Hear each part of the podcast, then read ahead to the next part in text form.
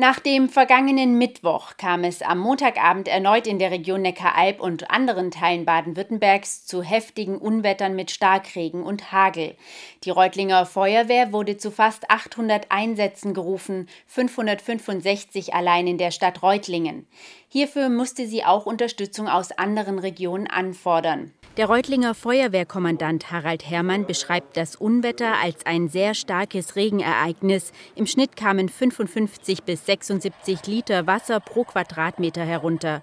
Dazu gab es ebenfalls wieder gebietsweise Hagel. Kein Wunder, dass die Kanalisation und die umliegenden Gewässer nicht mehr in der Lage waren, diese Wassermenge noch aufzunehmen.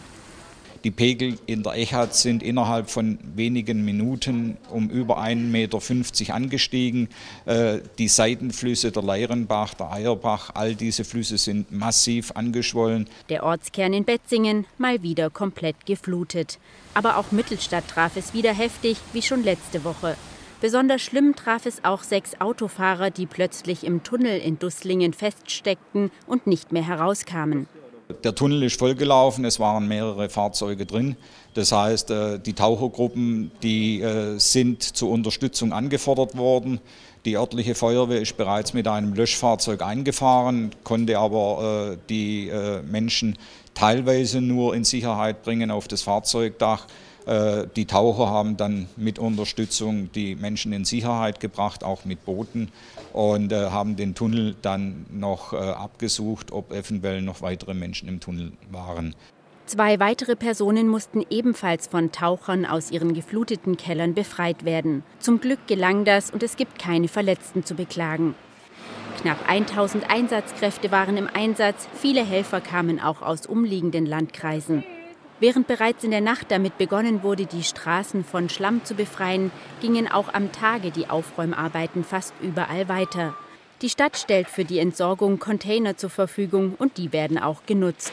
Fast im Minutentakt fahren hier die Betzinger vor, um ihren vom Unwetter zerstörten Hausrat zu entsorgen.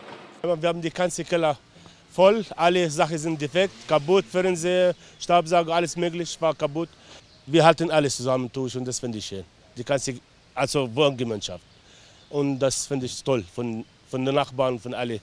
Ja, es war grauenvoll. Es war wirklich so, dass bei uns schon innerhalb von Minuten das Wasser im Keller bis zum Meter gestanden ist und durch die Haustür durchgedruckt ist. Und im Prinzip war es wirklich scheiße, äh, sage ich mal auf gut Deutsch. Wir sind zwar eine Hausgemeinschaft mit acht Parteien und ca. 10 cm vor unser Stromverteiler ist Wasser Gott sei Dank stehen geblieben. Das Klärwerk in Betzingen hatte da nicht so viel Glück. Also wir haben Wassereintritte gehabt aus der Oberfläche. Ein Kleinstgewässer läuft noch an der Kläranlage vorbei und führte zu Wassereintritten im Betriebsgebäude, in den Steuerungseinheiten. Und äh, man konnte mit den vorgesehenen Pumpen, die dort sind, auch einer großen mobilen Pumpe, die wir selber noch besitzen, diese Wassermassen nicht aus dem Gebäude halten und haben dann unsere Elektrik äh, zerstört. Allem in allem sei man auf dieses Unwetter aber gut vorbereitet und alle Kapazitäten der Feuerwehren und Rettungen in Alarmbereitschaft gewesen. Um zumindest einigermaßen vorbereitet zu sein, setzt der Feuerwehrkommandant auch auf die Eigeninitiative der Bürgerschaft. Die Stadt schafft es gerade nicht innerhalb weniger Stunden das ganze Stadtgebiet wieder zu säubern, äh, sollte der Bürger selber Hand anlegen. Ja, oder auch wenn vor der Haustür der Sickerkasten äh, total zu ist, ja, mit Laub, mit äh, irgendwelchen Materialien, dass man dann einfach die Dinge selber entfernt. Ja. Dies schützt natürlich auch einen selber. Bleibt zu hoffen, dass sich die Lage wieder etwas entspannen kann.